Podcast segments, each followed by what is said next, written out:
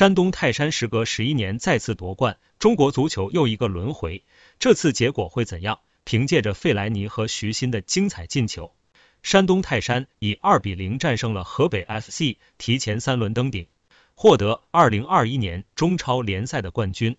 在今年的联赛中，山东泰山一路势如破竹，取得了十五胜三平一负的骄人战绩，以领先第二名广州恒大和上海上港十分的优势，提前斩获中超桂冠。这场比赛，山东泰山更是占尽全场的主动，场面上控球率高达百分之七十四，上半场更是一度接近百分之八十，气势如虹，毫无悬念的拿下了赛点。泰山队上一次夺得联赛冠军，还要追溯到十一年前的二零一零年中超联赛，当时还叫山东鲁能。而他们第一次夺得职业联赛冠军，则是在一九九九年，那时的联赛还叫甲 A 联赛。那一年，山东电力集团正式接手球队，新球队鲁能泰山在前男主教练桑特拉奇的带领下，以十三胜九平四负的战绩夺得了首个职业联赛的冠军。那一时，鲁能还成就了双冠王。不久之后，国足就在另一位前男主教练米卢的带领下，第一次也是唯一一次打入了世界杯。此前泰山队最好的联赛战绩是职业联赛元年的第五名，第一次夺冠前一年，一九九八年联赛更是掉到第九名。资本注入之后，一跃就夺得双冠王。这里可以看到资本的力量还是非常强大的。此后几年，鲁能泰山又归于平庸，连续几年没有杀入前三。二零零三年更是只获得了联赛第十二名。伴随着的是中国足球走入至黑暗的时刻，连续三届世界杯未能进入十强赛。伴随着大连实德的没落，山东鲁能终于在二零零六年重夺联赛冠军。但是他们没有铸造大连以及后来的恒大那样的辉煌，没有哪怕一次卫冕成功，以隔年一冠的节奏夺得三个联赛冠军，未能建立自己的王朝，非常可惜。为鲁能夺得冠军的分别是前男主教练图巴科维奇两个和另一位前男主教练伊万科维奇一个。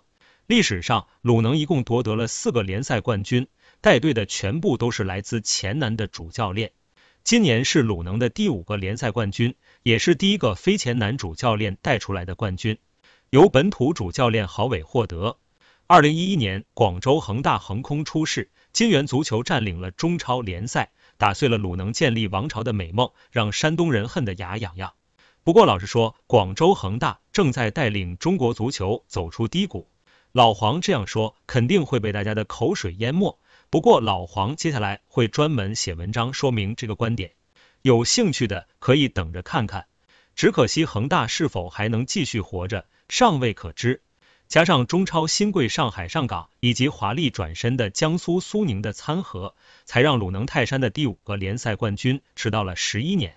我们期待鲁能泰山这一次能够真正铸就自己的辉煌，建立自己的王朝，在明年的中超联赛中第一次卫冕成功。也期待上海上港、北京国安，包括上海申花等有实力或者有雄心的俱乐部能够越来越强大。为鲁能泰山的卫冕大业设置更多更高的障碍，因为那样的卫冕冠军成色才会更足，那样的王朝才会更加辉煌。其实大家都很期待山东泰山的王朝建立，因为他们是国内青训做的最好的，谁不希望国内青训的成功呢？但那不能建立在别人萎靡不振的基础上，不能总是依靠旧豪门的没落来获得自己的冠军，那样对中国足球是不会有帮助的。如果把山东泰山每一时期的冠军看作一个轮回的话，一九九九年鲁能的第一个联赛冠军是最有成色的，因此那一届世界杯国足就杀出重围，第一次打进世界杯决赛圈。偶然之中也有必然，二零零六到二零一零年的三个冠军成色就永不如第一个冠军了。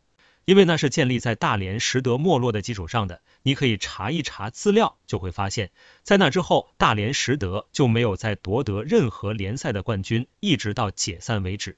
因此，在那之后，中国足球就进入了历史的最低谷。今年的这个冠军也是在广州恒大没落之后夺得的。如果明年泰山还是不能卫冕成功的话，中国足球其实就还是停留在目前的水平，并没有任何进步。只有泰山强势卫冕，中国足球才能看到希望。肯定有人会说，老黄为什么把泰山队看得那么重？刚才不是说了吗？泰山是最重视青训，足球的根基最好的，不靠泰山，难道靠过一把瘾就死的苏宁和过一阵子瘾就死的大连万达实德，还是广州恒大吗？当然，现在说广州恒大已死有点早，但想要重铸此前的辉煌，恐怕还需要很长的一段路要走。上海上港和北京国安是两个执拗的俱乐部。而山东泰山是一个坚持的俱乐部，你会选择相信执拗的人，还是选择相信坚持的人呢？至于上海申花，他们的理念注定只能偶尔取得一些成绩，并不是中国足球的希望。只有山东泰山才是中国足球真正的希望。说到这里，山东球迷应该不会再因为我前面为恒大说话而喷我了吧？当然，我并不是为了讨好山东球迷才这样说的。老黄全部讲的都是实事求是的。